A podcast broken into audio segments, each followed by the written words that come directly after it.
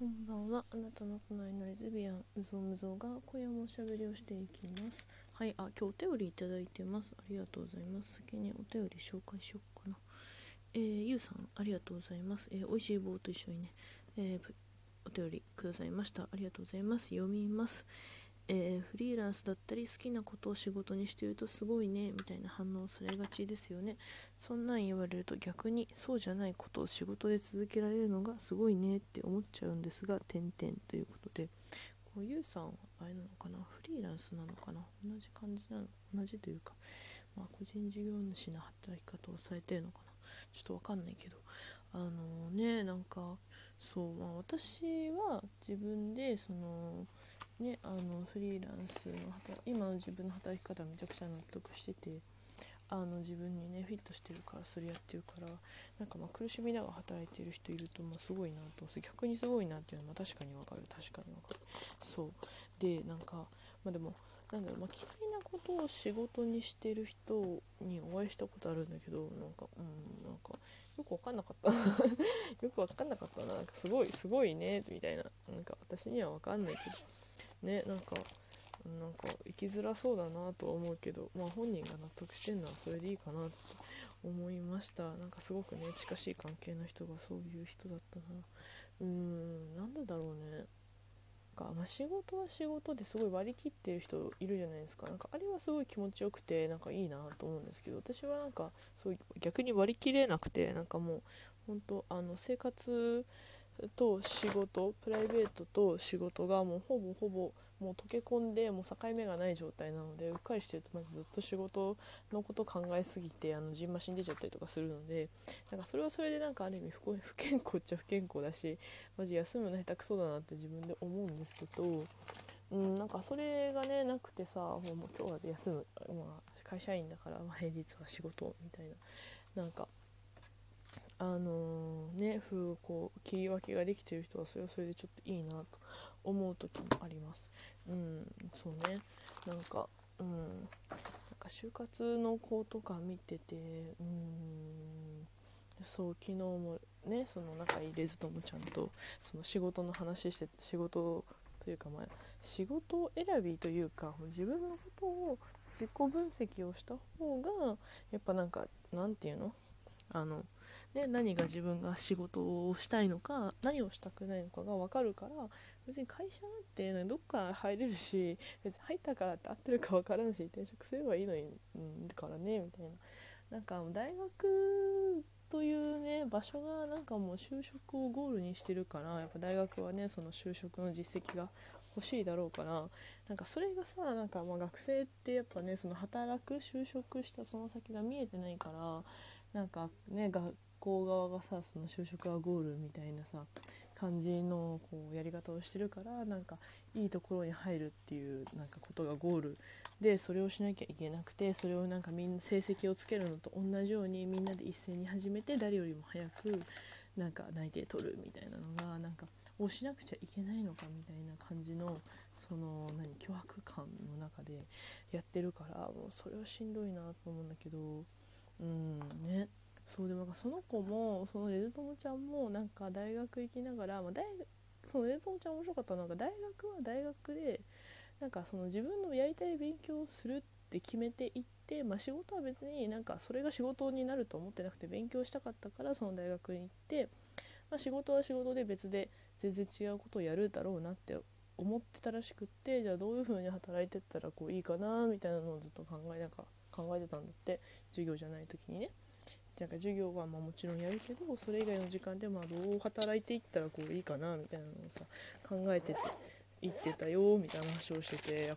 すがだなと思ったんだけどそう。でもなんかうちなんかなんかすごいこういろんなことの中で私とそのえともちゃんがねいろんなことの中でこう妥協して私だって妥協してるの夢叶ってないし何ていうのかな。そう、まあ、ダンサーになりたかったからね夢まあ、今叶ってるかっていうとま違う仕事全然違う仕事してるし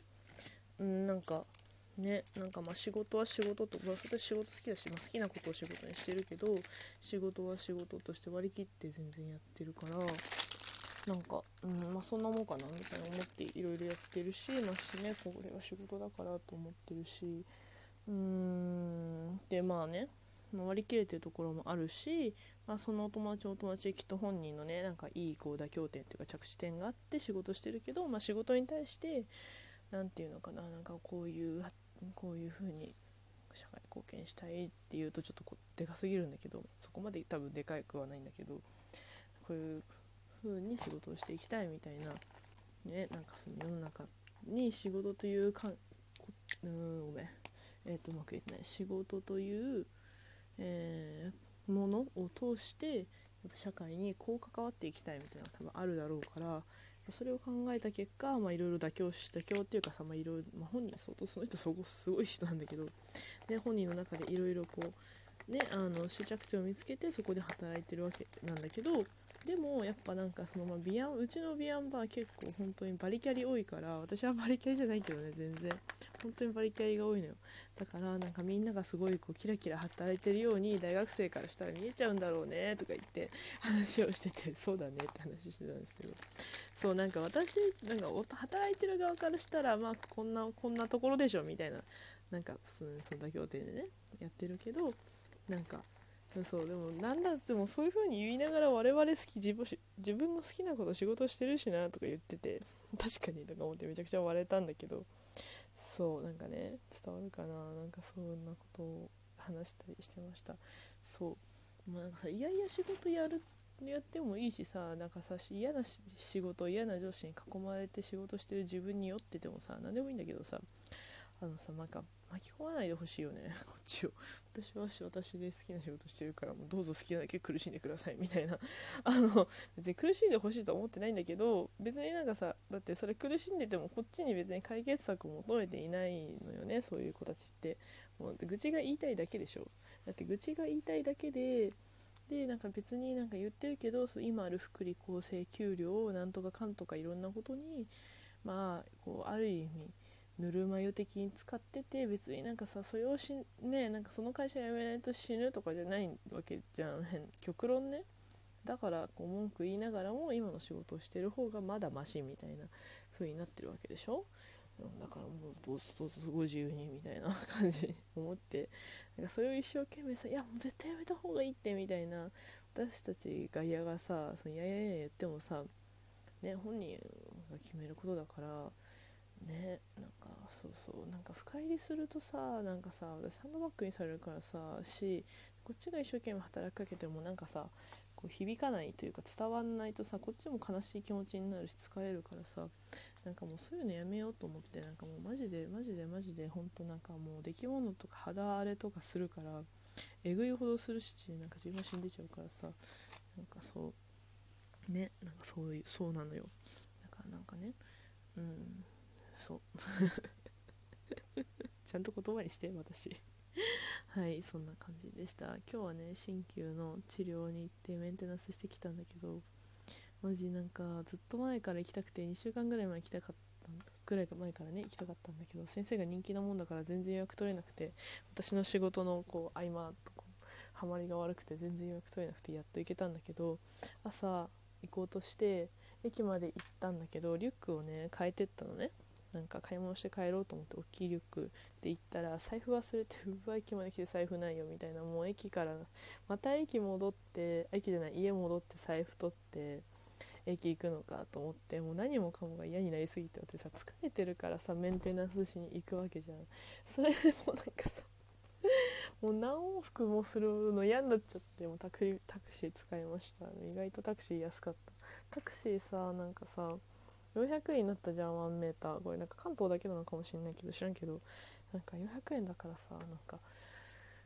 思ったより安くてちょっと助かりました。そうタクシーのおじちゃんも優しかったしタクシーのおじちゃんなんか私がまずなんかお財布忘れちゃってちょっと家までつけて待っててほしくってそれであの戻ってきたら駅までまた送ってくださいって言ってやってくれたんだけどなんか財布あった？とか言っててくれてなんかでもう僕もなんかよくマスク忘れて 100m ぐらい走ってあの車でね走ってから気づくんですよねとか言って「いやマスクは忘れねえだろ」とか思いながら。もうでも頭固いおじいちゃんだからさ「そうですね」とか言って「マスク忘れちゃいますよね」とか言って終わったんだけど マスクは忘れねえだろと思って。めっちゃ面白かった。そう。ちなみになんかマスクなんかさタクシー結構さ女の人舐められたり変な対応されたりするっていうけど私1回だけ遠回りされてうわマジねえわと思った時あったんだけど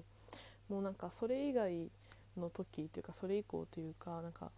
ねあの乗ったらなんか本当ね何々さんですねよろしくお願いしますって言うといいんだってあの運転席の後ろに名札書いてあるから名前書いてあるから言うと一番威嚇になるらしいんだけどちょっとその勇気ないからすげえがっつり名札見てあ誰々さんだなみたいな。あとはなんかねすごいねもう強力な威嚇方法はなんか 写真撮るといいんだって名前。でなんか不正した人はあのそのタクシー会社に名指しでクレーム入れるとねいいんだって。でもなんかでもそういうことするとあのねこうなんかなんていうの？あっちもさ悪いことできないからさいいよね。なんかでも私なんか結構強気でいつも行くしあとね黒マスクマジでね強くなれるから今日も黒マスクで行ったらねまあそれを世間話を可愛くする程度で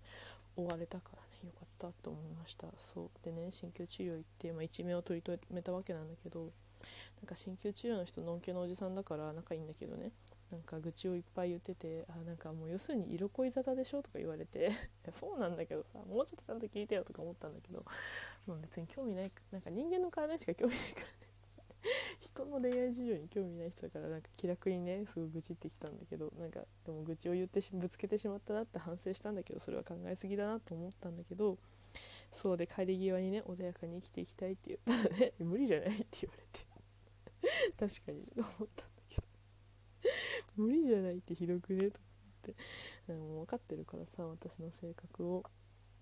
そう。でねドラマチックなのはまあ面白いですけどねとかってドラマチックだと思うよずっとって言われてそうっすねっつって。帰ったあのメンテナンスデーでした。皆さんもねあの寒くなったり暑くなったりご自愛してください。